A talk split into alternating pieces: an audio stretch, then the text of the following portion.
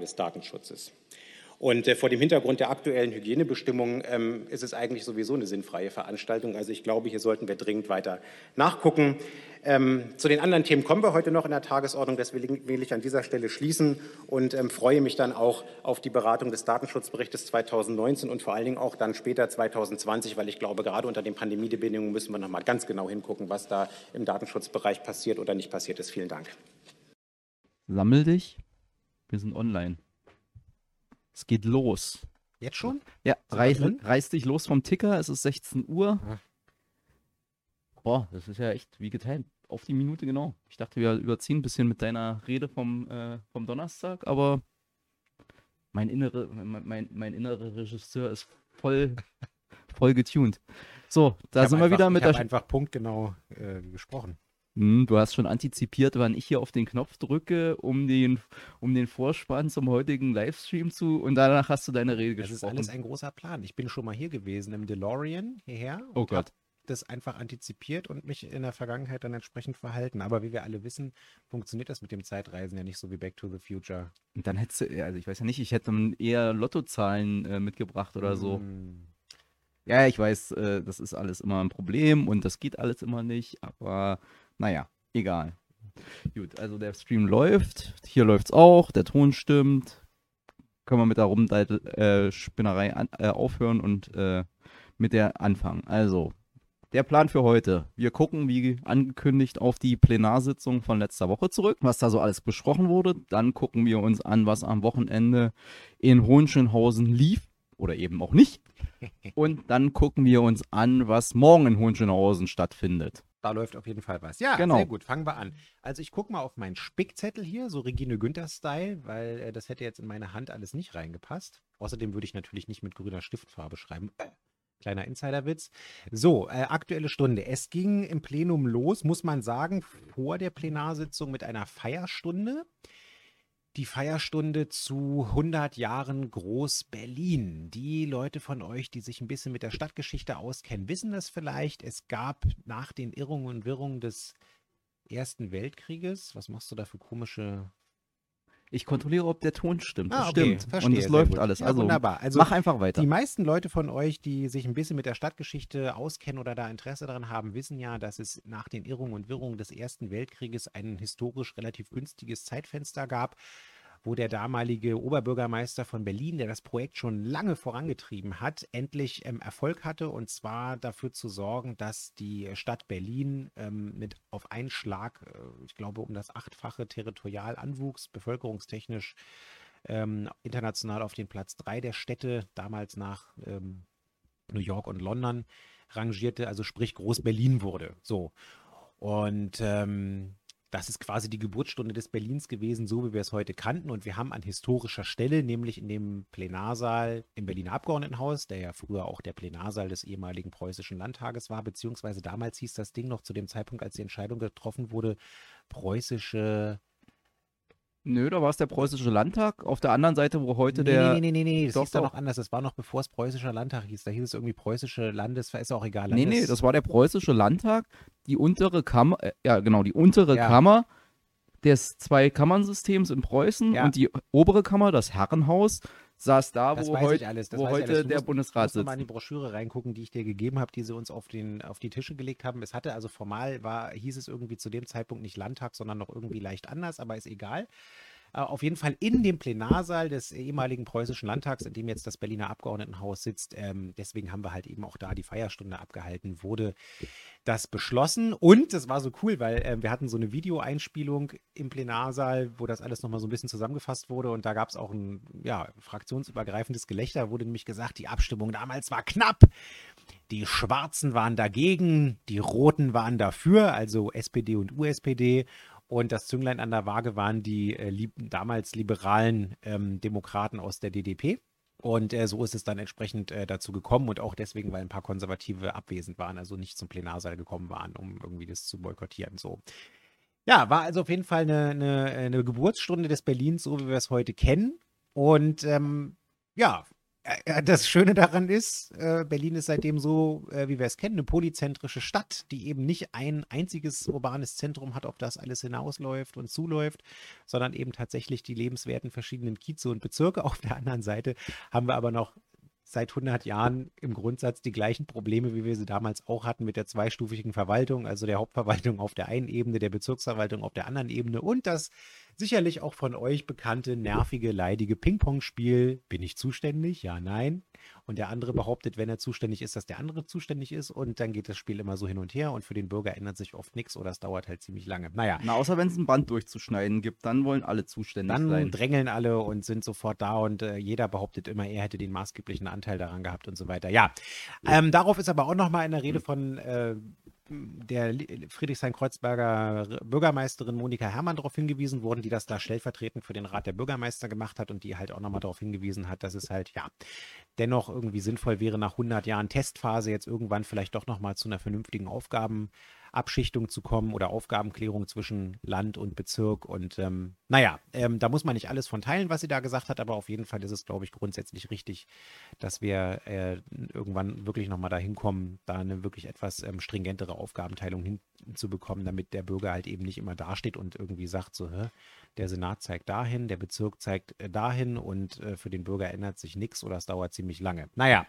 das war so ein bisschen die Feierstunde. Sie war aber tatsächlich sehr, sehr würdig. Was sehr kulturell schön war, war, dass die Künstlerin, die dort eingeladen war, ähm, zwei Instrumente gespielt hat, die auch aus den 20er Jahren kommen oder entstammen, ihre Technik in den 20er Jahren entstammt. Und zwar ist das ein, ein wirklich ein Instrument, was komplett, ähm, ja, wahrscheinlich mit einer mit einer Luftzirkulation gearbeitet hat. Also das war äh, reines, du schüttelst den Kopf. Das ist äh, elektronische Felder. Elektronische Felder. Wenn du dieses Abgefahren, ja genau. Das waren, Ja, das dann waren es elektronische elektronische Felder. Felder. Ja, ich habe mich da jetzt nicht gut genug belesen, hätte ich mal machen sollen. Egal, also es waren elektronische Felder und sie hat diese Spieltechnik auch selber entworfen, bereits äh, in, in jungen Jahren angefangen, das zu verfeinern und ist auch weltweit eine von den Leuten, die anderen Leuten beibringt, dieses Instrument zu spielen. Das war wirklich cool.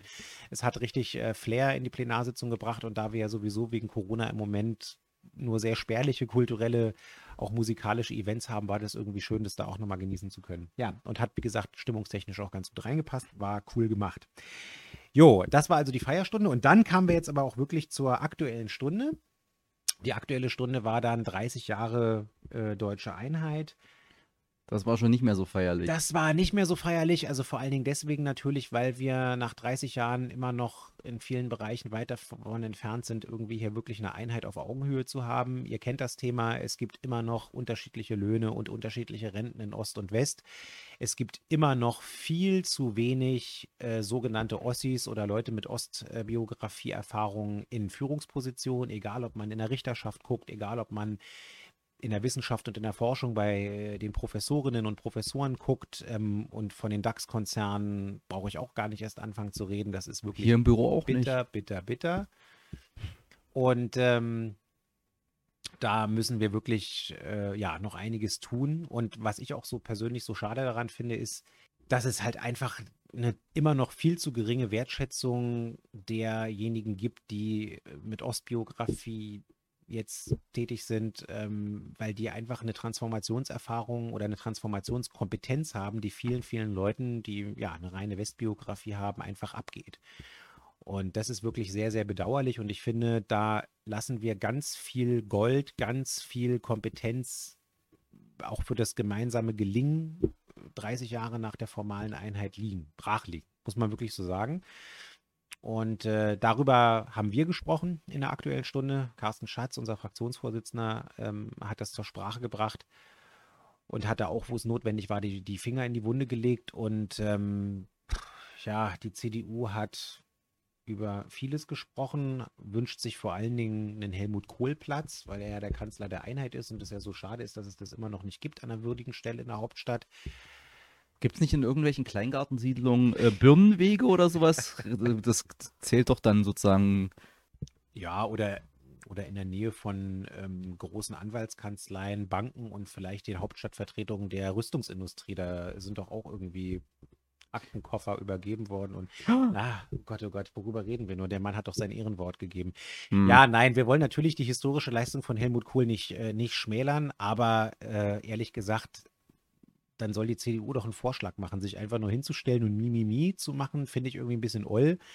Ähm, außerdem waren die hier schon auch irgendwie seit 1990 gefühlt, ich weiß gar nicht wie viele Jahre, sowohl an der Regierung beteiligt als äh, Seniorpartner oder Juniorpartner, als auch irgendwie federführende Kraft in verschiedenen Bezirksämtern. Da wird sich doch bestimmt irgendwo äh, in Reinickendorf oder in Steglitz-Zehlendorf äh, irgendwas finden, wo die noch irgendwas benennen können. Nein, also wir können das Nee, weil da wird auch nicht gebaut. Also bei denen, in den Bezir wo die Stimmt. Verantwortung haben in den Bezirken, entstehen doch keine Ja. neuen Wohngebiete. Insofern gibt es auch keine neuen Straßen Ja, und Plätze, die man benennen könnte. ich, äh, Entschuldigung, aber dann können sie doch irgendwie in Steglitz-Zehlendorf, was war da immer in der Debatte? Da gibt es doch irgendwie diese, ich glaube, Treitschke Straße, wo sich schon seit Jahren, also auch als ich noch Schüler in dem Bezirk war, schon damals wurde sich darum gestritten, dass die Straße nach diesem äh, alten Nazi irgendwie benannt ist. Und Treitschke äh, war kein Nazi. Treitschke war ein Historiker und Antisemit. Ein Antisemit, das war's, siehst du? Ja, mein Gott, meine Schulzeit ist lange her. Auf jeden Fall, äh, dann wäre das doch eine wunderbare Gelegenheit. Dann können sie die Straße da umbenennen, dann haben wir da eine Helmut-Kohl-Straße und haben gleich irgendwie zwei Fliegen mit einer Klappe geschlagen. Ja, das Problem ist, wenn du als Konservativer am Bestehenden was änderst, äh, ist ja sozusagen eine Kontradiktion in sich. Also selbst wenn du eine Straße nach einem Konservativen benennst, greifst du da ja mit ins Bestehende ein. Dilemma. Ja, aber vielleicht wäre es für sie so erträglicher, über diese Brücke zu gehen. Naja, ist ja Ja. auch egal. Auf jeden Fall ähm, war das so ein bisschen das Thema der CDU. Und äh, die, also ganz schlimm, Leute, muss ich euch wirklich sagen, das war krass. Boah, das, war, waren die Nazis. Also wir reden ja ansonsten hier nicht über die AfD, aber an der Stelle war es tatsächlich wieder so augenscheinlich. Alle Leute haben sicherlich, alle Fraktionen haben sicherlich aus ihrer Perspektive mit einem unterschiedlichen Schwerpunkt über ihre Bilanz zu 30 Jahre deutsche Einheit gesprochen. Nur die AfD nicht. Die hat wieder nur über sich selber gesprochen und das Krasseste von allem war, der Ex-Oberst Pazderski stellt sich da tatsächlich hin und ruft sich und seine Schar aus als die einzigen legitimen Erben der ja, demokratischen, äh, friedvollen Revolutionen in der DDR. Und das hat dann wirklich dazu geführt, dass A, der ganze Plenarsaal sauer war und B, der Kollege Förster von der FDP Hm. in seiner Rede darauf eingegangen ist und mit Zustimmung und großem Beifall des gesamten Hauses wortwörtlich, guckt euch die Rede an, es lohnt sich, äh, gesagt hat, also äh, Herr Pazerski, äh, sich hier hinzustellen und sich selber äh, als denjenigen auszurufen, dessen Partei und auch der in Person einen Beitrag dazu geleistet hat, dass die friedliche Revolution in der DDR gelingen konnte, während er eigentlich nur in der Kaserne gesessen, äh, sich den Arsch platt gesessen hat. Das war genau sein Wort. Äh, Na, ist na, schon, na, es war die Führungsakademie der Bundeswehr. die Führungsakademie der Bundeswehr, das ist schon, das ist schon relativ grotesk und ähm, äh, das hat er deutlich zurückgewiesen und gesagt, also äh, sie sind alles, aber auf keinen Fall der, äh, der Erbe sozusagen dieser demokratischen Bewegung in der DDR. Ähm, woraufhin Pazerski das war echt die Krönung. Woraufhin Pazerski dann nochmal zu einer Kurzintervention gegriffen hat und sich hingestellt hat und dann wirklich es nochmal verschlimmbessert hat, indem er gesagt hat, er selber hat ja irgendwie, und da hat Förster auch wieder drauf reagiert und mit, seiner, mit seinen Worten quasi Krieg gespielt an, an einem Grenzstützpunkt. Ähm, da hat das ganze Haus auch nochmal gejohlt und ja, also das war wirklich. Aber das äh, war wirklich an Peinlichkeit schlimm. nicht zu überbieten, weil es hatte fünf Minuten vorher jemand gesagt in, in seiner Rede, egal worüber hier, wir hier reden, die AfD redet nur über sich selbst. Dann erklärt Förster völlig zu Recht, sie haben ihr, ihr Beitrag äh, ist äh, wahrscheinlich nicht mal im Promillebereich zu äh, bemessen. Sie haben mit der Revolution hier gar nichts zu tun. Und dann stellt dieser Clown sich echt dahin und erzählt zwei Minuten lang im Prinzip, ich, ich, ich, Ich persönlich, ich, ja.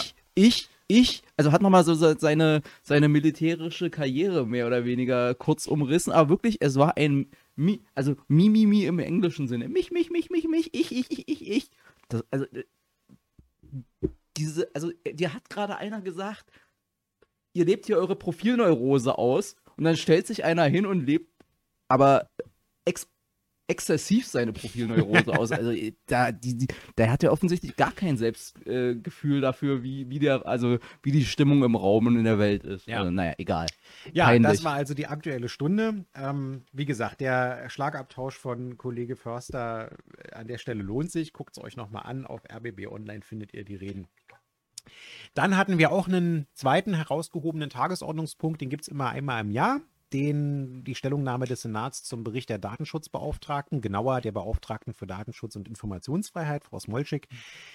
Ja, äh, das war dann insofern, das liegt in der Natur der Sache, eine Rückschau. Das war der Bericht aus dem Jahre 2018. Ist das da, eigentlich üblich, dass der immer ja, zwei Jahre hinterher kommt? Naja, zwei Jahre nicht. Das ist jetzt Corona-bedingt ah. nochmal eine gewisse Verschiebung gewesen. Also eigentlich hinken wir immer nur ein Jahr hinterher. Ähm, ich habe auch selber nochmal geguckt bei der Vorbereitung zur, äh, zur Plenarsitzung, so, huh, ist das wirklich 2018 oder äh, müsste es nicht schon 2019 sein? Aber nein, wegen der Corona-Verzögerung ist es tatsächlich erst der Bericht von 2018.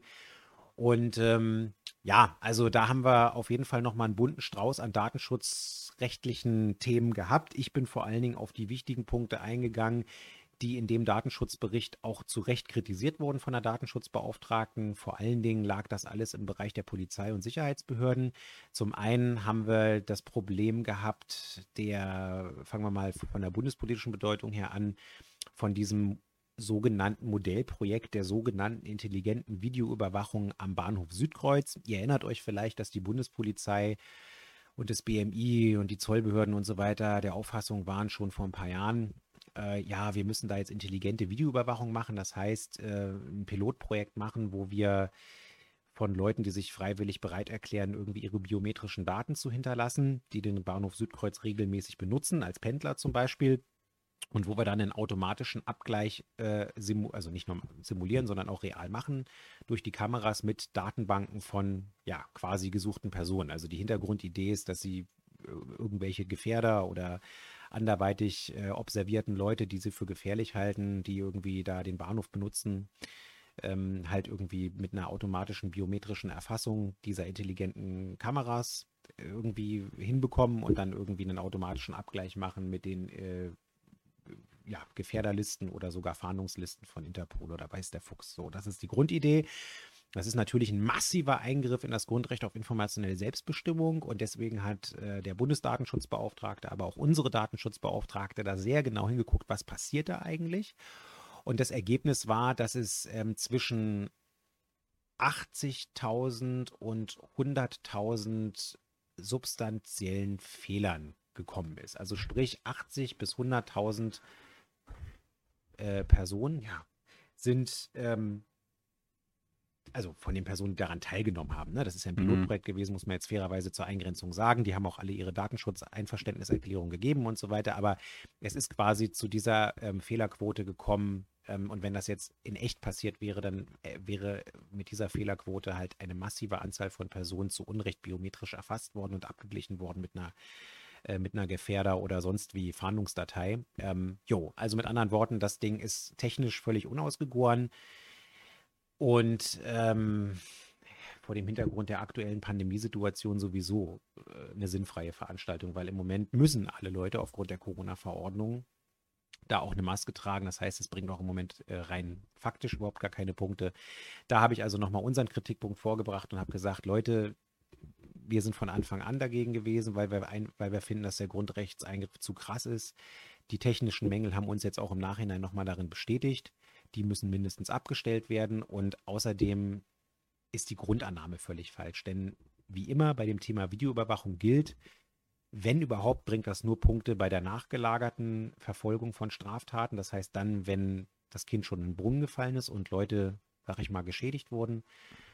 Und unser aller Ziel muss es vor allen Dingen sein, dafür zu sorgen, dass sowas überhaupt gar nicht erst passiert. Und das kriegen wir vor allen Dingen dahin, dass wir mehr Personal da haben, wo wir mehr Sicherheit schaffen wollen. Dann ist es nämlich auch nicht nur mehr gefühlte Sicherheit, sondern mehr reale Sicherheit, weil Gregor Gysi völlig recht hat mit dem, was er in den Punkten auch immer als Beispiel gebracht hat. Im Zweifelsfall kommt die Kamera eben nicht den Mast runtergekrabbelt und hilft dir sozusagen, wenn du irgendwie gerade kurz davor bist, äh, Opfer einer Straftat oder von irgendeiner brenzlichen Situation zu werden. Und genau das ist unsere Leitlinie. Deswegen haben wir in Berlin, seitdem wir mitregieren und auch nach dem Breitscheidplatz-Attentat äh, zum Beispiel dazu dafür gesorgt, dass es eben mehr Personal gibt und eben nicht äh, ohne weiteres hier irgendwelche Eingriffsbefugnisse und Grundrechtseinschränkungen, weil in der Regel sind die bestehenden Gesetze cool oder was heißt cool, sie sind mhm. ausreichend ähm, und wir müssen vor allen Dingen irgendwie gucken, dass wir dazu, dafür, dafür sorgen, dass es wirklich mehr echte Sicherheit gibt und damit fahren wir wesentlich besser. Ich naja. wollte gerade sagen, der Punkt ist halt immer der klassische. Die Frage ist nicht, was steht in den Gesetzen, sondern wie, wie werden sie umgesetzt und sozusagen, das ist, um mal die Überleitung zu schaffen, nur weil Sachen verboten sind, wie zum Beispiel Rechtsextremismus in der Polizei, können sie trotzdem stattfinden, wenn sie nicht verfolgt und sanktioniert werden. Und das war ja sozusagen auch Teil deiner Rede zum äh, Datenschutzbericht, weil auch da passierten ja offensichtlich merkwürdige Dinge. Genau. Ja, das ist der zweite Punkt. Dann haben wir zwei Never-Ending-Story-Probleme aus Datenschutz und auch Bürgerrechtsperspektive im Bereich der Berliner Polizei. Der erste Punkt ist der der unzureichenden Datenschutzsicherheit bei dem polizeilichen Informationssystem Polix heißt das. Da hat die Datenschutzbeauftragte kritisiert, dass äh, und auch zu Recht kritisiert, dass es immer wieder dazu kommt, dass auf dieses System zugegriffen wird, zu Zwecken, die nicht, sage ich mal, gesetzlich dafür vorgesehen sind und die Daten da entsprechend verwendet werden. Also das konkrete Beispiel im Jahre 2018 war, dass ein Polizeibeamter auf das System zugegriffen hat, sich Daten von Bürgerinnen und Bürgern, die der sogenannten äh, linken Szene zugeordnet sind äh, oder werden, rausgezogen hat und auf dieser Grundlage dann Drohbriefe an genau diese Leute verschickt worden. Das war schon 2018 so. Ihr werdet jetzt sagen, Moment, das ist doch irgendwie gerade auch eine ganz, ganz aktuelle Sache. Richtig. Aktuell haben wir die Situation, Stichwort NSU 2.0, dass ähm, auch unter Verwendung von polizeilichen Datenbanken zum Beispiel an Janine Wissler, unsere Fraktionsvorsitzende in Hessen, im Hessischen Landtag oder auch an Anne Helm, unsere Fraktionsvorsitzende hier in Berlin, ähm, diese Daten aus dem polizeilichen System genommen wurden und dann sogar äh, weitergeleitet wurden an rechtsextreme Strukturen außerhalb der Polizei. Ganz widerlicher Vorgang.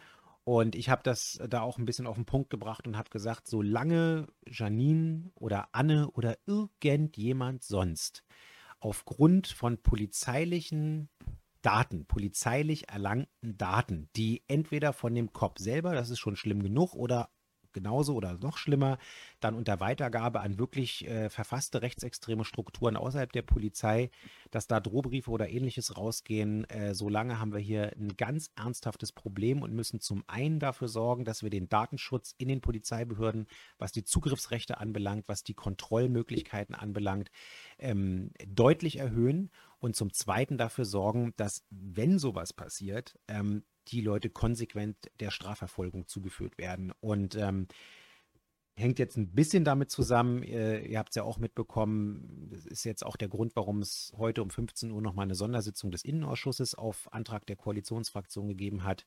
Es ist ja jetzt bekannt geworden, dass es auch eine rechtsextreme Chatgruppe in der Berliner Polizei gegeben hat. Ähm, da haben sich Polizistinnen, die selber Mitglied dieser Chatgruppe waren, ähm, vertrauensvoll und verschwiegen an das äh, ARD-Magazin Monitor gewandt. Und die haben das Ganze öffentlich gemacht. Was man da gelesen hat, das zieht einem wirklich die Schuhe aus. Also da wurde zum Beispiel, um mal nur ein Beaumont in Anführungszeichen zu bringen, da wurde zum Beispiel davon gesprochen, dass äh, man einen Gesinnungstest einführen sollte, wenn man zum Polizeidienst kommt, der darin besteht, dass man äh, äh, Flüchtlinge erschießen soll. Das mhm. ist da in dieser Chatgruppe verlautbart worden. Dann wurde davon gesprochen, dass Flüchtlinge wie Heuschrecken über dieses Land herfallen und es wurde davon gesprochen, dass es Zitat, also Anführungszeichen Merkels Gäste seien. Da sind in dieser Chatgruppe auch Vorgesetzte drin gewesen, die das Ganze unkommentiert gelassen haben, die das Ganze nicht äh, behördenintern entsprechend äh, der dafür zuständigen Kontrolle unterzogen haben.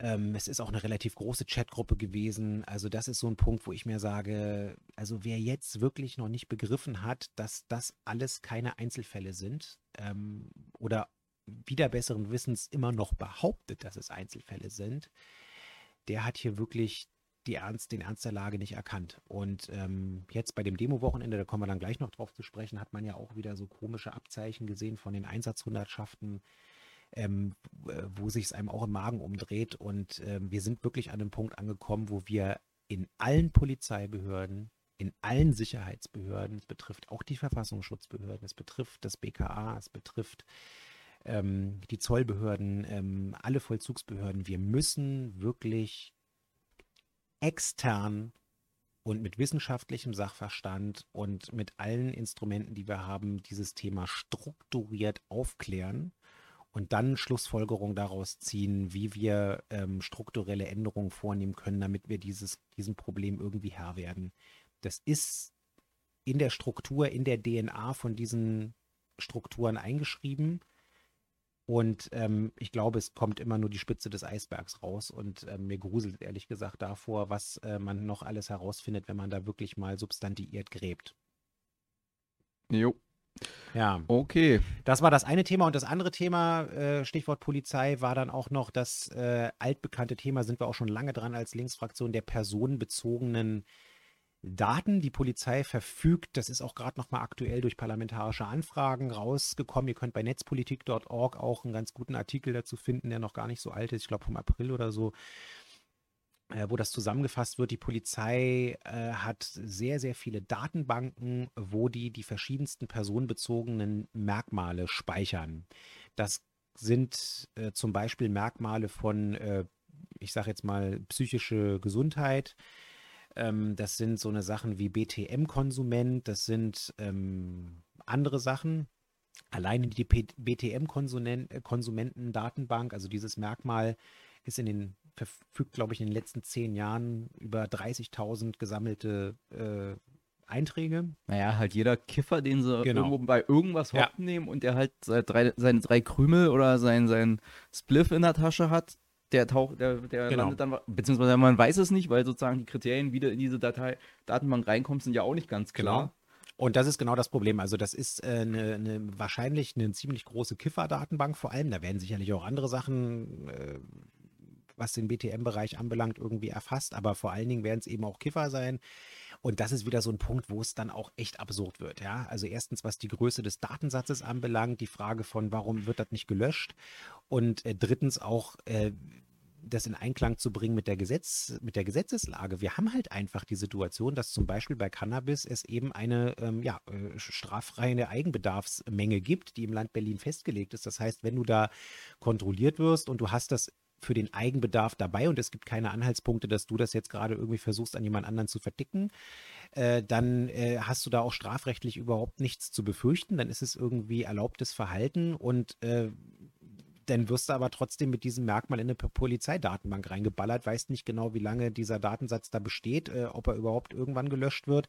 Und wenn du das nächste Mal aus irgendwelchen Gründen polizeilich äh, überprüft wirst, irgendwie ploppt das bei denen auf und du, bist irgendwie zumindest erstmal äh, zumindest kriminalisiert oder ist zumindest irgendwie so ein Anscheinpunkt da, wo die Polizei dann irgendwie sagt, ah, ist ja interessant und wo sich dann möglicherweise das Verhalten dir gegenüber ähm, ändert, äh, selbst wenn sie sich vielleicht sogar bemühen, sich äh, Ich wollte gerade sagen, die finden dann wahrscheinlich einen Genau. guten Anlass, warum sie dich jetzt entweder Leibes visitieren oder dein, deine Karre durch, äh, einmal mit dem Handschuh durch die Karre durchgehen, Genau. obwohl sie dich sonst nur wegen Perso, also mal so standardmäßig Kontrolle im Genau. Verkehr gemacht hätten. Und das ist dann halt ein Punkt, wo ich wirklich sage, wir müssen diese polizeilichen Datenbanken in Bezug auf diese Merkmale wirklich deutlich entschlacken. Die nicht erforderlichen Punkte für die polizeilichen Arbeit, die müssen einfach weg.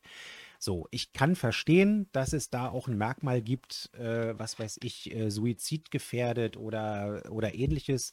Ähm, und dass das auch sinnvoll sein kann, wenn das jetzt nicht zu lange gespeichert wird, weil auch Leute können ja in Behandlung gehen und ähm, können da entsprechend Vorkehrungen treffen, dass das äh, hoffentlich dann irgendwie nicht mehr Suizidgefährdung irgendwie besteht oder so. Aber das kann unter Umständen ja ein sinnvolles Merkmal sein, dass die Polizei halt irgendwie weiß, wenn sie mit der Person zu tun hat, so dass sie besonders sensibel mit der umgeht oder sich nochmal Hilfe von außen holt und so weiter, ja.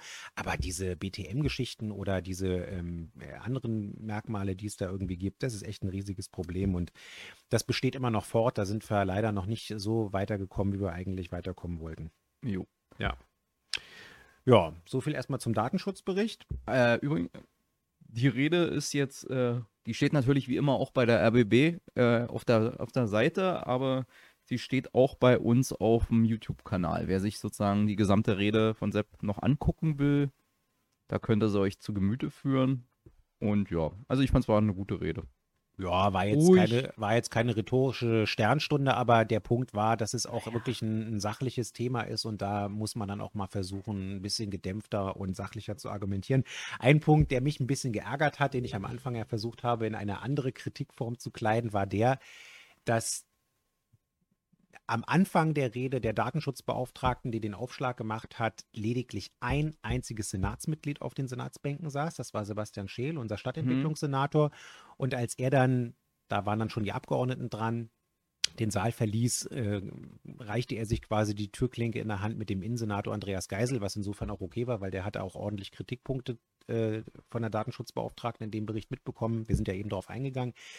Das war dann irgendwie noch halbwegs okay. Ich habe das aber am Anfang auch angesprochen, weil ich finde das äh, tatsächlich schon ein bisschen unverschämt. Ich habe Verständnis dafür, dass viele Senatsmitglieder natürlich auch am Rande der Plenarsitzung arbeiten und Dinge erledigen müssen. Aber die Datenschutzbeauftragte stellt einmal im Jahr ihren Bericht vor und gleichzeitig äh, findet dann auch die Stellungnahme des Senats dazu statt.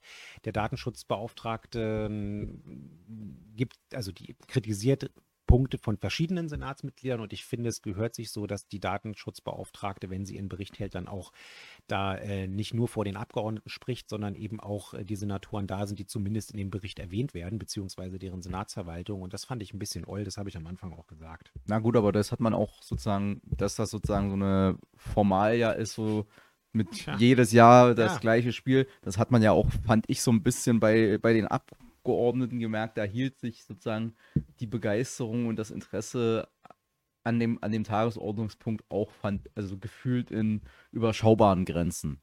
Das ja, ist halt aber wie, das ist auch hm, genau das Problem. Also nur um das Datenschutzthema mal abzubinden. Die Datenschützer haben immer den Ruf, dass sie ähnlich wie Denkmalschützer oder Brandschützer als die Bedenkenträger daherkommen, die immer Dinge schwer machen oder verunmöglichen und so weiter und so weiter. Äh, ja, sicherlich ist das bisher manchmal der Fall gewesen, weil es vor allen Dingen dazu kommt, dass das Kind in den Brunnen fällt. Gerade beim Datenschutzthema passiert es ziemlich oft und dann irgendwie im Nachhinein versucht werden muss, Lösungen zu finden, wie das wieder für die Zukunft abgestellt werden kann. So.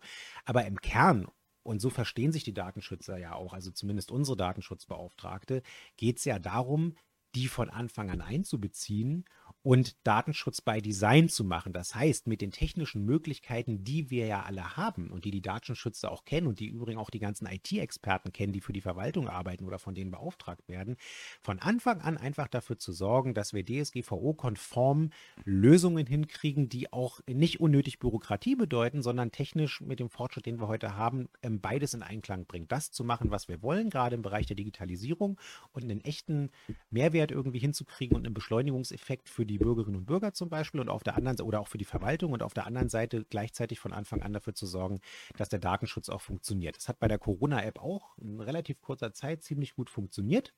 Ähm, und das funktioniert auch in anderen Bereichen. Und deswegen geht es einfach nur darum, die Datenschützer von Anfang an auch einzubeziehen. Und dann sind die auch irgendwie ähm, richtig gut mit dabei und äh, dann kann das auch gut was werden. So, jetzt haben wir genug über Datenschutz gesprochen.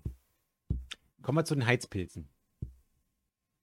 Feuer frei. Ich, äh, ich gestehe, den Teil habe ich mir dann nicht mehr angehört. Ja, das war auch. Äh, Nee, ich habe mir das gar nicht alles angehört, Also, weil ich war st- in der Weiterbildung. Stellt, stellt euch vor, ihr bestellt bei Wish Wir Wirtschaftskompetenz in Form der FDP oh Gott. und ihr bekommt dann den Antrag der FDP in Form von Heizpilze verbieten. Nee, ernsthaft. wir haben, ja, Entschuldigung, äh, also das Heizpilzeverbot verbieten. ist übrigens auch interessant. Das müssen wir eigentlich mal so vom, vom, vom Spinning her Wollten die drehen. das wirklich verbieten? Oder? Also der, der Hintergrund ist der folgende. Die äh, Pandemie, in der wir uns ja immer noch befinden und wo wir auch versuchen, mit allem, was wir können, zu verhindern, dass es nochmal zu einem äh, Lockdown in ähnlicher Form kommt, wie wir es im Frühjahr hatten. Äh, ja, die läuft und ähm, wir reden gerade darüber, wie wir das in Einklang bringen können. Also Gesundheitsschutz auf der einen Seite und auf der anderen Seite irgendwie die Wirtschaft unter den Pandemie- und Hygienebedingungen weiter am Laufen zu halten. So. Darüber machen sich viele Leute den Kopf. Und jetzt wird der FDP ja immer Wirtschaftskompetenz zugesprochen und so weiter und so weiter. Und dann kommen die wirklich mit einem Antrag, mit einem Ein-Punkt-Antrag ins Abgeordnetenhaus und sagen, sie möchten eine berlinweit einheitliche Erlaubnis für den Winter für den Einsatz von Heizpilzen haben. Weil dann können ja die ganzen Gastronomiebereiche mehr Leute bewirten und beherbergen, draußen, äh, wo das irgendwie alles ein bisschen einfacher ist als in geschlossenen Räumen mit dem Infektionsrisiko. Und dann äh, sei das jetzt der Weisheit letzter Schluss. oh Mann, kann ich da nur sagen. Also erstens haben die offensichtlich sich nicht mit ausreichend genügend Gastronomen unterhalten. Denn die Gastronomen, mit denen wir uns unterhalten haben und die zum Beispiel auch von der Presse interviewt wurden, die haben gesagt, hm, ganz ehrlich, wir gehen mit unseren Überlegungen dahin, irgendwie, äh, sag ich mal, so eine Markisen und so eine Seitenwindschutzgeschichten irgendwie zu machen, weil das entscheidende Kriterium für den Aufenthalt draußen ist vor allen Dingen der Windschutz und irgendwie gar nicht so sehr äh, die Temperaturgeschichte. Ähm, beziehungsweise, wenn wir diese Windschutzgeschichten machen, dann können wir irgendwie auch Wunder, oh Wunder, keine gasbetriebenen Heizpilze dahinstellen, sondern elektrobetriebene Infrarotstrahler beispielsweise. Ähm, also ich habe den Eindruck, da sind die von der FDP vorgeblich vertretenen Gastronomen Ja, deutlich sie- weiter als die FDP selber. Aber sie sind ja konsistent. Es reiht sich ja ein. In de, davor der wirtschaftspolitische Vorschlag war ja, wir steigern jetzt den Umsatz des Einzelhandels, indem wir die Sonntage grundsätzlich, also äh, Ah, vermehrt wieder. Da dachte ich mir auch, ey Leute, äh, äh, auch vor allem, also die, diese Vorstellung, man steigert Umsatz, indem man die Zeiten verlängert, in denen die Leute einkaufen können. Da denke ich mir auch, ey, sorry, wir sind, ich, ich erinnere mich noch, als sie sozusagen den, die ganzen Öffnungszeiten liberalisiert haben und die Läden erstmal alle bis 22 Uhr offen hatten. Inzwischen machen sie um 8 alle wieder zu, weil sie gemerkt haben, nur weil länger offen ist, kommen Geben die, die Leute, Leute nicht mehr aus, ganz Ja. genau. Und das machen sie nämlich freiwillig, weil sie selber gemerkt haben, für uns rechnet sich das gar nicht bis 24 oder 22 Uhr aufzuhaben, sondern es reicht, wenn wir bis 18 oder 19 Uhr oder 20 Uhr aufhaben. Ich meine, es gibt natürlich ein paar Läden, die bis 22 Uhr aufhaben. Das hat dann der Markt tatsächlich Ja, reguliert. aber das sind dann halt Sparten. Und das Genau. ist halt mit der Sonntagsöffnungszeit genauso. Die Leute kaufen ja, also das, da haben ja auch einige Einzelhändler dann gesagt, das ist doch Bullshit, weil ich habe auch erstmal höhere Kosten, weil ich muss sozusagen das Personal beschäftigen, ich muss sozusagen Licht anhaben, also was sozusagen an laufenden Kosten im Betrieb stattfindet. Und gerade in der Pandemie, wenn alle irgendwie tendenziell eher die Kohle zusammenhalten, denken sich die, die, die also vielleicht der FDPler schaltet sich der, der, die höhere Gehirnfunktion aus und dann, oh, Sonntag, kaufen gehen, kaufen gehen, kaufen gehen. Ich habe zwar kein Geld, aber ich gehe jetzt einkaufen, Ja, weil und, Sonntag. Und genauso ist das mit den Heizpilzen. Also deswegen wurde da über die Heizpilze diskutiert und dass es eine berlinweit einheitliche Erlaubnis geben soll. Das ist ja im Moment eine Sache, die von der Zuständigkeit her ähm, bei den Bezirken liegt. Und ähm, ja, und das war wirklich grotesk, weil wir befinden uns in einer Situation, die es ähm, zumindest zu den Lebzeiten der meisten Leute äh, so nicht gegeben hat. Eine globale Pandemie, die erhebliche Auswirkungen hat, n- eine große Unsicherheit vor sechs, sieben Monaten, als es losging, eine etwas größere Sicherheit, weil wir mehr über das Virus wissen zum jetzigen Zeitpunkt, aber trotzdem immer noch große wirtschaftliche und auch ähm, volkswirtschaftliche Konsequenzen, die diesen, die die ganzen Maßnahmen hatten. Und, ähm, und dann kommt so ein völliger unterkomplexer Einpunktantrag daher von der FDP, wo ich mir denke, Leute, eigentlich würde ich hier gerne auf einem ganz anderen Niveau darüber äh, reden und diskutieren, äh, wie wir tatsächlich äh, Wirtschaft und Infektionsschutz sozusagen in einen vernünftigen Einklang bringen und hier nicht irgendwie auf so einer, auf so einem Debattenniveau irgendwie weitermachen. Ja, War- vor, allen, vor allen Dingen, es ist, einfach auch, schlimm. es ist auch wieder so typisch kurzsichtig, weil ja, jetzt ist Pandemie und damit müssen wir umgehen. Aber wir haben halt sozusagen nach wie vor Klimawandel. Und äh, sozusagen nur weil jetzt gerade mal Pandemie ist, zu sagen, scheiß drauf auf den Klimawandel, wir pulvern jetzt hier mal ein bisschen CO2 in die, in die Luft und damit sozusagen die Kasse stimmt. Also, da brauchen die sich auch nicht wundern bei der FDP, warum sie, warum sie bei um die 5% wieder rumdümpeln, weil sozusagen, jetzt haben sie ihr Flughafenthema ist jetzt irgendwie durch, jetzt versuchen sie das nächste Flughafenthema Ja. wieder hochzuziehen, wo sie auch alle Welt schon wieder denkt, ey, erst springen sie hier durch die Welt und werfen uns vor, oder der, der Rot, der Rot, ihr mich achtet den, äh, den Tegel-Volksabstimmung, bla, bla, bla, bla, bla, der sozusagen so ein Larifari, wir, wir, wir, wir fänden es schön, wenn mal einer guckt, ob vielleicht unter Umständen was möglich wäre, was wir gerne hätten. Und dann drehen sie sich um und wollen den festen 100% Tempelhof-Volksentscheid aushebeln. Da denke ich mir auch, ey, was ist denn mit euch verkehrt? Wer soll euch denn noch ernst nehmen? Wer soll euch denn ernsthaft noch abnehmen, dass ihr sozusagen für Bürgerentscheide und Bürgerbeteiligung steht und das nicht nur sozusagen instrumentell benutzt, weil euch inhaltlich, weil ihr inhaltlich so dünn dasteht? Ja. Das ist auch eine gute Überleitung zum nächsten Punkt, der im Plenum stattgefunden hat, nämlich die zweite Lesung und damit auch der Beschluss zum Abstimmungsgesetz. Super geile Sache, versprochen, gehalten, kann man an der Stelle nur sagen. Wir haben im Koalitionsvertrag als Rot-Rot-Grün uns darauf verständigt, dass wir das Abstimmungsgesetz novellieren wollen. Das Abstimmungsgesetz ist das Gesetz, was auf einfach gesetzlicher Regel die Spielregeln festlegt dafür, wie hier Volksinitiativen und Volksentscheide abzulaufen haben. Und ähm, da gab es in der Vergangenheit tatsächlich berechtigten Ärger. Zum einen, weil es keine Pflicht gab, keine gesetzliche Pflicht, Volksentscheidtermine auch auf Wahltermine zu legen, wenn die zeitlich in einer ähm, halbwegs ja, zueinander befindlichen Nähe sind.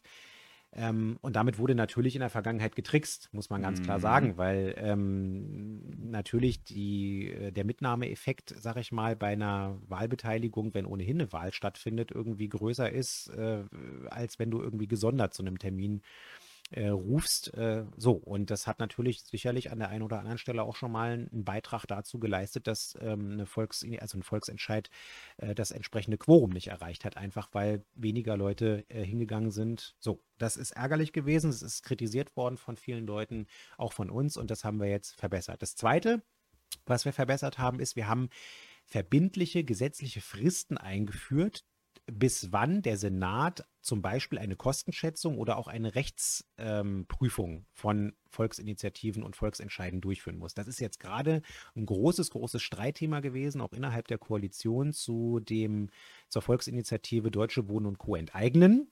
Klammer auf, eigentlich müsste es Vergesellschaften heißen, Klammer zu, aber das ist jetzt nur am Rande. Und äh, da hat sich das ja auch ohne Ende hingezogen, ähm, die Prüfung, die der Senat da vorgenommen hat. Er hat es jetzt dann auch. Der Innensenat, also der Innensenat, ja, Entschuldigung, der Innensenat, die SPD-geführte Innenverwaltung. Ross und Reiter nennen. Ja, äh, und die haben das so ein bisschen lange verschleppt und ähm, gab aber eben auch keine gesetzliche Frist, die ihn da, ähm, sag ich mal, Handschellen angelegt haben. Und das haben wir jetzt geändert. Ähm, also auch das äh, in der Zukunft eine deutliche Stärkung der direkten Demokratie und eine Erleichterung für ja, einfach auch das Durchführen von Volksinitiativen und ähm, Volksentscheiden. Also eine Sache, die wir versprochen haben äh, und wo wir jetzt geliefert haben. Und äh, Michael Effler hat in seiner Rede auch alles Notwendige dazu gesagt. Könnt ihr euch auch angucken. Ähm, ist auf jeden Fall eine coole Sache und ähm, verbessert die direkte Demokratie in Berlin. Und ähm, ja, bei der FDP, also nur noch mal, um, um äh, auf, diesen, auf diesen Widerspruch hinzukommen, ihr erinnert euch ja, die FDP hat es ja bei der vergangenen Abgeordnetenhauswahl knapp ähm, wieder in das Parlament geschafft, aber wahrscheinlich auch deswegen, naja, waren es 6 Prozent? Ich weiß gar nicht, deswegen. Ist auch egal, aber es war jetzt, war jetzt nicht gerade besonders viel über den Durst. So. Und äh, das haben sie vor allen Dingen deswegen geschafft, weil sie ein einziges Thema nach vorne gestellt haben. Das war äh, Flughafen Tegel. Ja gut, das war halt die Chiffre für wir wollen unser altes West-Berlin wieder haben. Genau, das ist das, was dahinter steckt. Und äh, wir wollen vor allen Dingen auch irgendwie, keine Ahnung, ist uns Klimawandel und irgendwie CO2-Emissionen und so ist uns auch alles scheißegal. Äh, wir wollen irgendwie unseren, unser altes West-Berlin und das ist so toll und wir wollen den Tegel-Flughafen behalten und bla.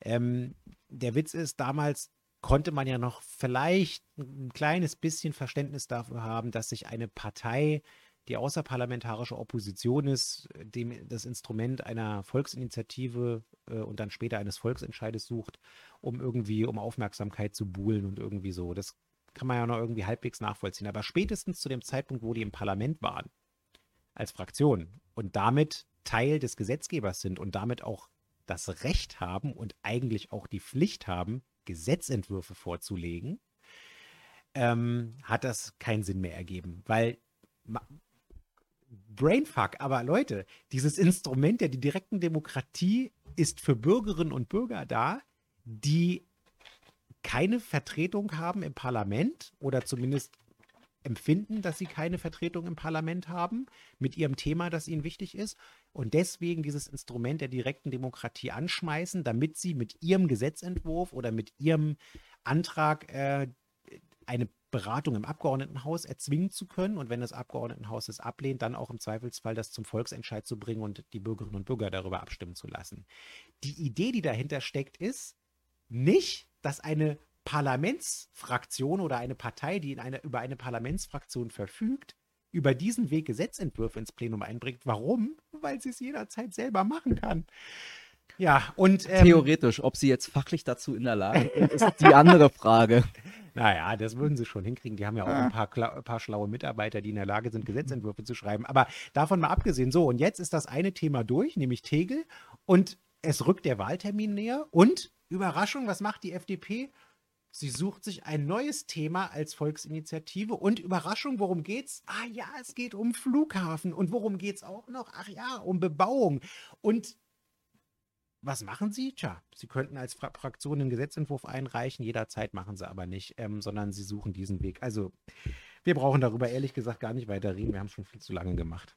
Na, dann lass uns das damit beenden für die äh, Plenarsitzung und Ja. lass uns, äh, weil wir haben theoretisch eigentlich nur noch 14, 15 Minuten für die restlichen zwei Tagesordnungspunkte, die wir noch hatten. Aber äh, ge genau. Äh, dann, zum Außerparlamentarischen. genau, lass uns zum Außerparlamentarischen kommen, zum äh, Hallo Gunnar, antifaschistischen Widerstand in Hohenschönhausen. Denn am äh, vergangenen Samstag wollte die Neonazi-Kleinstpartei Der Dritte Weg, die in Berlin eigentlich auch überhaupt organisatorisch in dem Sinne gar nicht vorkommen. Ich glaube, die haben hier bloß ein paar ganz wenig Leutchen und haben dann sozusagen aus den äh, Bundesländern, wo sie ein bisschen stärker sind, die Verstärkung rangekarrt. Hat am Ende auch bloß so für 200 Leute gereicht.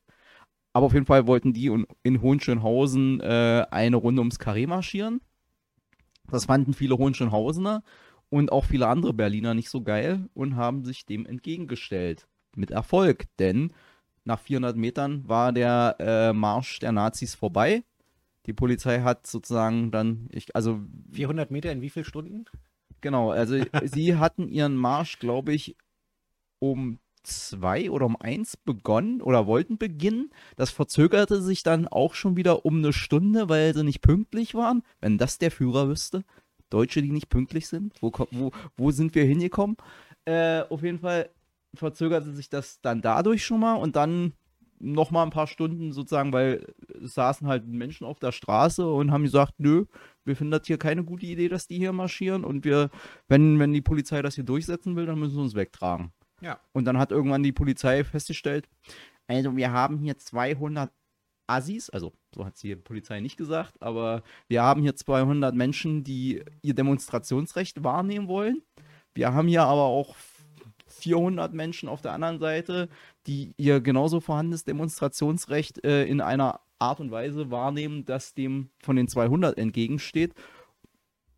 Und das ist jetzt hier nicht angemessen, dass wir sozusagen die 400 abräumen mit äh, wahrscheinlich rabiater Gewalt, um die 200 äh, hier marschieren zu lassen. Vor allen Dingen, da sie es auch schon versucht hatten mit äh, grobem Zupacken. Und dann Mhm. hat sich das nur als begrenzt äh, zielführend erwiesen. Ja, also äh, wirklich. Äh, Ich, ich stelle mal ein paar Fotos an, damit ihr seht, was, wie das sozusagen aus meiner Perspektive da Leider hatten wir im laufenden Stream an dieser Stelle ein paar Soundprobleme, haben es aber noch rechtzeitig gemerkt und Sepp versuchte dann, das Gesagte, aber leider nicht aufgenommene noch einmal kurz zu rekapitulieren. Damit geht es jetzt weiter. Jo, kannst ja alles nochmal wiederholen, weil ich hatte ab dem Punkt, wo wir das, äh, die Dia-Show an hatten, hatte ich, äh, war der Mischpult nicht mehr an. Deswegen haben die Leute das alles nicht gehört. Also der Mischpult ist an, ich hatte ihn hier im System Ah, blind okay. gestellt und das Gut. wirkte sich dahingehend aus, dass der Ton weg war. Alles klar, dann haben wir nochmal eine technische Erklärung. Also, ähm, wie gesagt, erstmal noch ein riesiges Dankeschön an alle Leute aus der Zivilgesellschaft, die uns hier in Lichtenberg und Hohenschönhausen unterstützt haben, die deutlich gemacht haben, dass wir hier ein bunter Bezirk und ein buntes Berlin sind und dass die Nazis hier keinen Platz haben, schon gar nicht ihre blöden Ideologien. Klasse. Also auch die Solidarität, die wir aus den anderen Bezirken bekommen haben, äh, das war toll. Und ich persönlich, ja, bin ein bisschen traurig, dass ich selber nicht daran teilnehmen konnte an den Gegenprotesten, weil äh, schon seit einem Dreivierteljahr feststand, dass ich äh, ein Vater-Tochter-Wochenende alleine habe und meine kleine Maus ist ja ähm, äh, noch nicht mal drei Jahre alt und mit der kann ich einfach nicht auf so eine Demonstration gehen. Vor allen Dingen deswegen nicht, äh, weil mir das Landeskriminalamt ja hier auch äh, Besuch abgestattet hat vor einiger Zeit und mir zu verstehen gegeben hat, dass äh, sowohl bei mir als auch bei vielen anderen linken äh, Politikern auf den Festplatten von den Nazis, die in Neukölln die Brandanschlagsserie zu verantworten haben, äh, ein Dossier äh, war, auch über mich. Und da waren eben nicht nur äh, öffentlich zugängliche Daten und Angaben über mich mit drauf, die man irgendwie im Internet finden kann, sondern da waren eben, auch wenn es ältere waren, aber Fotos von mir, äh, die auf Demonstrationen gemacht worden sind. Ihr wisst auch, dass mein Wahlkreisbüro regelmäßig ähm, beschmiert oder auch einmal acht Scheiben eingeschmissen wurden. Das heißt, ich persönlich muss schon, äh, wenn ich auf Nazi-Gegendemonstrationen damit rechnen, dass Nazis da auch Fotos und Aufnahmen machen. Und mir persönlich, für mich ist das egal. Aber ähm, ich kann dann meine Tochter nicht dabei haben. Das geht einfach nicht. Und das habe ich auch vorher allen Leuten gesagt. Und deswegen ist es für mich natürlich ähm, so ein bisschen auch ein weinendes Auge dabei, weil ich sehr gerne auch persönlich dabei gewesen wäre. Aber umso mehr bedanke ich mich an der Stelle wirklich nochmal für alle, die das da äh, so hervorragend äh, hinbekommen haben. Und um jetzt auch nochmal allen Leuten klarzumachen, die jetzt da vielleicht einen Kritikpunkt dran haben oder so nach dem Motto, öh, das geht doch nicht, Versammlungsrecht, man muss doch auch irgendwie andere Meinungen aushalten, bla bla bla. Ja, muss man. Und ja, die Grundrechte und auch das Grundrecht auf Versammlungsfreiheit gilt für Nazis, keine Frage. Wenn und soweit sie sich im Rahmen der Meinungsfreiheit bewegen. Meinungsfreiheit geht auch relativ weit, auch wenn wir das manchmal unerträglich und ganz widerlich finden, was die Leute davon sich geben. Aber zum Versammlungsrecht gehört eben auch der öffentliche Meinungskampf. Und der gibt allen Leuten das Recht, in Hör- und Sichtweite Gegendemonstrationen zu machen. Und um das auch nochmal allen Leuten klar und deutlich zu machen, Sitzblockaden gehören dazu. Sie sind ein zulässiges Instrument der Meinungskundgabe und des Wahrnehmungs des Grundrechts auf Versammlungsfreiheit. Man muss nur aufpassen, dass man äh, die erste Sitzblockade zumindest dann abbricht, äh, bevor die Polizei sozusagen anfängt, ähm, äh, einen da ähm, wegzutragen. Ähm, man kann es natürlich auch im Zweifelsfall so lange machen. Man muss eben nur so clever sein, dass man dann halt irgendwie ein paar Meter weiter die nächste Sitzblockade hat von Leuten, die in der ersten Sitzblockade nicht gesessen haben. Und dann auch wieder äh, deutlich macht, dass wir nicht möchten, dass diese Nazis hier äh, weitermarschieren. Und wenn man sich äh, da clever organisiert, dann kommt es zu so einem Erfolg wie am Wochenende. 400 Meter in x Stunden und am Ende sagt die Polizei bei der Abwägung der Rechtsgüter, tut uns leid, liebe Nazis, aber das wird heute nichts mehr, fahrt mal nach Hause. Und cool, dass das so funktioniert hat. Allerdings wird es auch da wahrscheinlich sozusagen eine notwendige parlamentarische Aufarbeitung des Polizeieinsatzes geben. Ja. Weil da gab es ja also mindestens zwei Vorkommnisse. Ich habe heute leider es nicht geschafft, den Pressespiegel zu lesen, aber das eine, was ich mitbekommen hatte, war der Einsatz von Polizeihunden aus Mecklenburg-Vorpommern, wo, oha, oha, oha, man leider den Maulkorb, der in Berlin aber gesetzlich vorgeschrieben ist, ver vergessen hatte, weil eigentlich dürfen Polizeihunde, soweit ich weiß, in Berlin nur mit Maulkorb eingesetzt werden, zumindest mhm. bei Demonstrationen. Den hatten die lieben Kollegen aus Mecklenburg-Vorpommern irgendwie nicht mit eingepackt. Aber so wie ich das gesehen habe, waren die Hunde trotzdem im Einsatz. Und das andere war die Frage, hm, welche Kultur in Teilen der Einsatzhundertschaften, in diesem Fall in der 31. gepflegt wird, wo ein nicht offizieller Patch auf einer Uniform gesichtet und fotografisch festgehalten worden ja. war, der den Eindruck vermittelt, dass sich der, zumindest der Polizist, der ihn sich da angefertigt hat, aber erfahrungsgemäß werden solche Einheitspatches ja nicht nur von Einzelpersonen angefertigt und gekauft, sondern in der Regel von mindestens, naja, sagen wir mal, einem Zug, wenn nicht gleich die ganze Hundertschaft, wo man sich offensichtlich äh, weniger als Polizei, Polizist im deutschen Rechtsstaat, sondern eher äh, als Spartiat sieht was ich glaube im, nicht so kompatibel miteinander ist. Da liegen so ein bisschen andere Vorstellungen ja. von Gesellschaft und der Rolle bewaffneter Organe zugrunde. Das hast du sehr äh, vorsichtig und kultiviert zum Ausdruck gebracht. Ähm, genau die beiden Punkte werden wir unter anderem auch nochmal äh, nachbefassen müssen.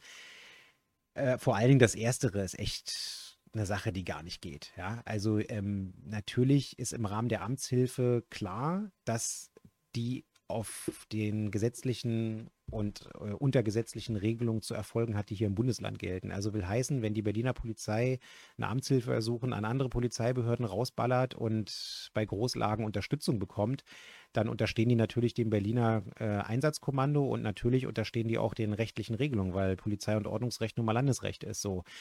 Und wenn die dann in Mecklenburg-Vorpommern in ihre Unterstützungswagen, in dem Fall von der Hundestaffel, irgendwie ähm, äh, zufällig die Maulkörbe vergessen äh, und auch nicht einpacken ähm, und man dann da steht, oh ja, das haben wir aber gar nicht gewusst und das tut uns ja jetzt schrecklich leid. Wollen wir, sollen wir die Hunde wieder einpacken oder nicht?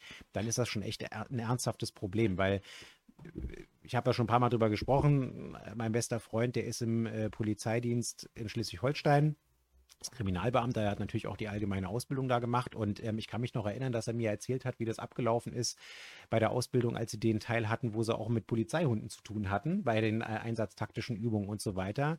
Und äh, der äh, ja, Hundestaffelführer und Ausbildungsleiter an der Stelle, der hat gesagt, ja, Leute, also ähm, wir üben das hier mit einem Schutzanzug, weil äh, die Hunde sind top ausgebildet und äh, die gehorchen aufs Wort, keine Frage, und auch auf den Blick oder einen Pfiff, wenn es drauf ankommt. Aber es gibt Situationen, das sind immer noch Tiere, ähm, und zwar hochspezialisiert ausgebildete Tiere, wo bei denen, wie er gesagt hat, die Drähte zusammengehen. Und wenn die Drähte bei den Hunden zusammengehen, dann ähm, ähm, lassen die nicht mehr los und beißen im Zweifelsfall wenn keine Schutzmaßnahmen sind, dann halt auch im Zweifelsfall durch. durch den Knochen oder so. Ähm, jo, und äh, deswegen äh, haben die da unter entsprechenden Sicherheitsvorkehrungen auch trainiert. Und wenn man das weiß, dann ist es eigentlich überhaupt nicht zulässig, so einen Hund, der dann in dem Fall auch eine Waffe ist, äh, hier ohne Schutzvorkehrungen loszulassen. Und ganz ehrlich, ähm, ich weiß nicht, ob ihr schon mal mit einem Polizeihund zu tun hattet in näherer Umgebung. Äh, die sind auch mit Maulkörben in der Lage, dich rumzureißen oder dich dahin zu treiben, wo du nicht hin willst, einfach weil du Schiss vor dem Hund hast. Also, naja, völliger kranker Scheiß an der Stelle. Da muss man wirklich nochmal dafür sorgen, dass das in Zukunft sich nicht nochmal wiederholt. Ja, so viel zum Einsatz. Gut, und dann vom äh, der, dem, dem unschönen Besuch in Hohenschönhausen am Wochenende kommen wir jetzt zum hoffentlich, wahrscheinlich, wir schauen mal, etwas schöneren Besuch in Hohenschönhausen morgen, weil die Linksfraktion ist morgen in Hohenschönhausen im Linden Center vor Ort, um sich sozusagen, das ist sozusagen so ein Konzept bei der Fraktion, Fraktion vor Ort, wo ein man. neues Konzept. Naja, so neu auch nicht. Das gab es ja schon mal, aber jetzt soll es ein bisschen intensiviert werden, weil, hm, wie es halt immer so ist, oft frisst das Dringende das Wichtige und der, der Alltagsgeschäft frisst so, so solche Ideen.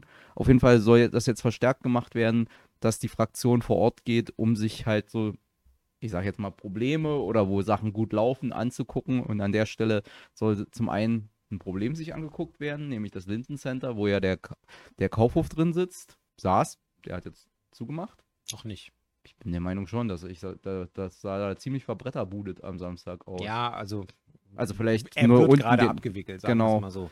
Und äh, andererseits äh, geht es dann zur Sitzung selbst in ein soziales Projekt, wo dann die zuständige Ver- Abgeordnete, uns Ines, sozusagen ihren Wahlkreis und dieses soziale Projekt vorstellen wird. Ja, genau. Das Format Fraktion vor Ort ist aber, in, also da haben wir schon lange drüber gesprochen in der Fraktion. Die Idee ist genau die, die Hassan gesagt hat. Die Fraktion geht entweder dahin, wo der Schuh drückt oder dahin, wo auch eine Sache gut läuft, die man vielleicht übertragen kann auf andere Bereiche.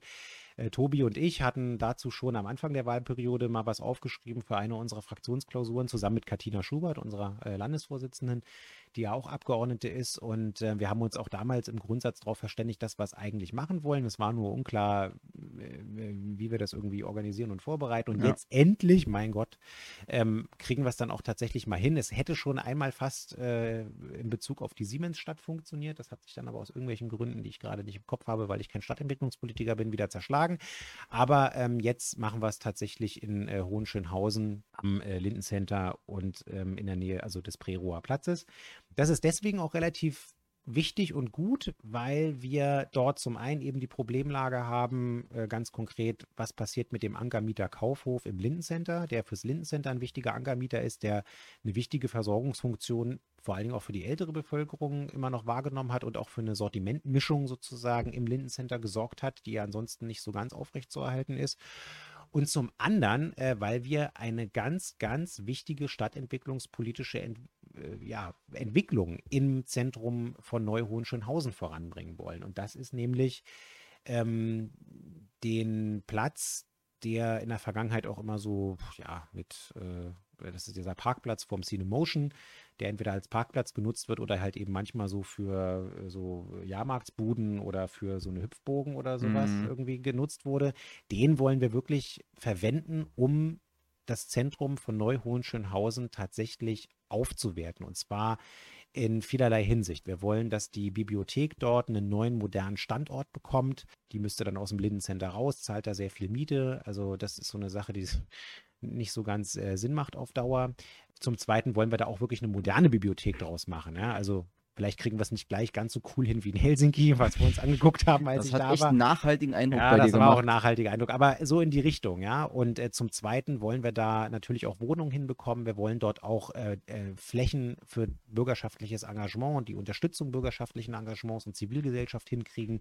Wir wollen das Ganze ähm, auch ja als Stadtzentrum attraktiv machen, also auch so im stadtentwicklungspolitischen Bereich irgendwie dann ein Vorzeigestadtzentrum irgendwie hinkriegen. Und das ist wichtig, weil ähm, wir müssen Neu-Hohenschönhausen und das Zentrum wirklich ähm, stärken, es attraktiver machen und auch wirklich sagen, äh, wir lassen das jetzt hier nicht einfach in Anführungszeichen in der Peripherie ähm, dem, dem Wildwuchs einherfallen und irgendwie uns interessiert es nicht, was da passiert, sondern nein, äh, wir wollen es attraktiv machen und ähm, äh, Entwicklungen, die wir an der einen oder anderen Stelle haben, auch bewusst entgegenwirken.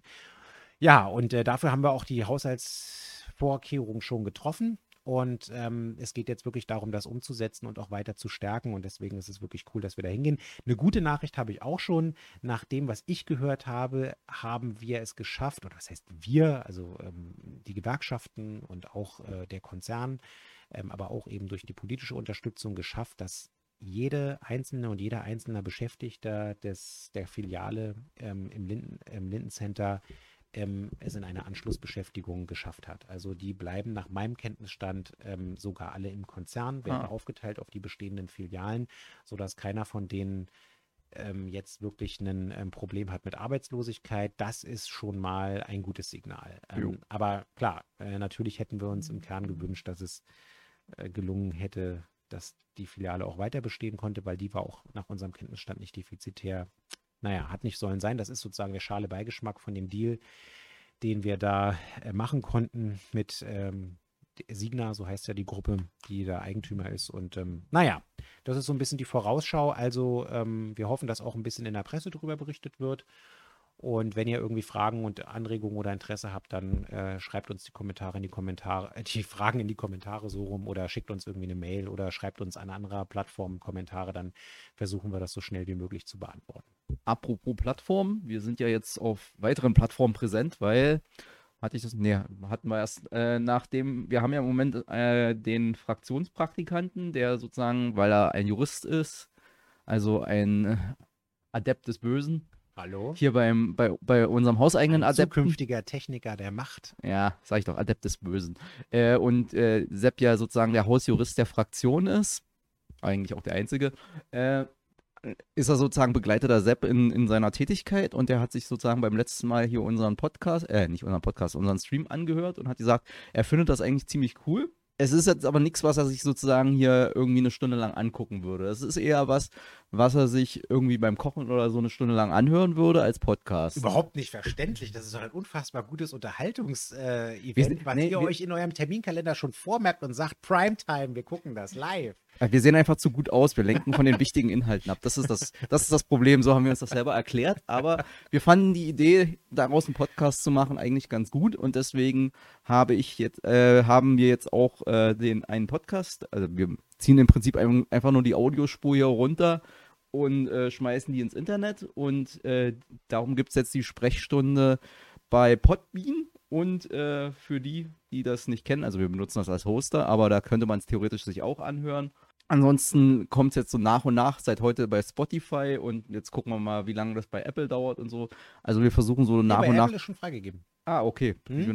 Also ihr könnt es bei Spotify, bei iTunes und bei dem bei der Podcast-Boden hören. Genau, also wer, wer sich das gerne lieber anhört beim, beim Kochen oder beim Staubputzen oder so, da sind wir jetzt auch.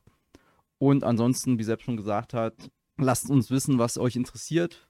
Wie immer, guckt, äh, gebt uns Hinweise, wenn ihr irgendwie Kritik habt oder so. Wir sind für alles offen und dankbar. Und sind dann eigentlich auch für heute durch. Genau, für heute sind wir auch durch dann. Und Ach nee, Moment, noch ein Werbeblock, Ja. weil du bist ja, weil, Sepp kriegt einfach nicht genug vom Livestream, ist er ja am äh, Donnerstag schon wieder im Livestream. Ach ja. Aber diesmal nicht bei uns, sondern bei unserem äh, Bundesgeschäftsführer von der Partei im Livestream um 18 Uhr bis 18.45 Uhr bei Jörg Schindler.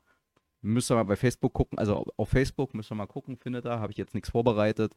Aber wie gesagt, der kleine Werbeblock sei uns auch noch. Gegönnt. Genau, und thematisch geht es da um das Landesantidiskriminierungsgesetz, was ja deutschlandweit auch eine Vorbildfunktion hat, weil wir das erste Bundesland sind, das sowas gemacht hat. Und äh, wahrscheinlich geht es auch nochmal, wo wir auch deutschlandweites Vorbild sind, ähm, um das Versammlungsfreiheitsgesetz, was ich ja für uns auch federführend äh, mitentwickelt und mitgeschrieben habe. Ja, und da werden wir dann auch nochmal gucken, äh, wie Jörg und ich darüber so ein bisschen babbeln, äh, die unterschiedlichen Sichtweisen irgendwie mal durchgehen, die unterschiedlichen Gegenargumente dann entsprechend äh, oder Argumente und Gegenargumente entkräften werden. Ja, Weil der Jörg ist ja auch Jurist. Das ist richtig. Okay. So sieht's aus. Dann sind wir durch. Genau. Feierabend? Feierabend. Machen wir Feierabend und äh, wie gesagt, Kommentare, Feedback und Kritik gerne über die verschiedenen Kanäle an uns und auch gerne Themenvorschläge, wenn ihr welche habt. Nach dem Motto, hey, darüber wollte ich schon immer mal was wissen, ähm, immer her damit. Genau. Ach, siehst du, über Fußball haben wir heute gar nicht gesprochen, aber man ah. soll ja auf, auf, keinem rumtrampeln, der am Boden liegt. Wir liegen nicht am Boden. Also ah. wer äh, gegen Bayern drei Tore auswärts spielt ah. und äh, dreimal fast einen Punkt entführt hätte, der ähm, ist doch für die nächsten Spiele ganz gut gewappnet. Ja, das klingt eigentlich nicht ganz schlecht. Insofern gehen wir alle zufrieden jetzt in, die, in den Feierabend und wünschen euch auch noch eine schöne Woche. Und wie gesagt, der Podcast Zielmarke ist, dass der Freitag online ist und ja, das Video bei YouTube. Mal schauen, wie ich es schaffe. Bis dann. Ciao. Tschö.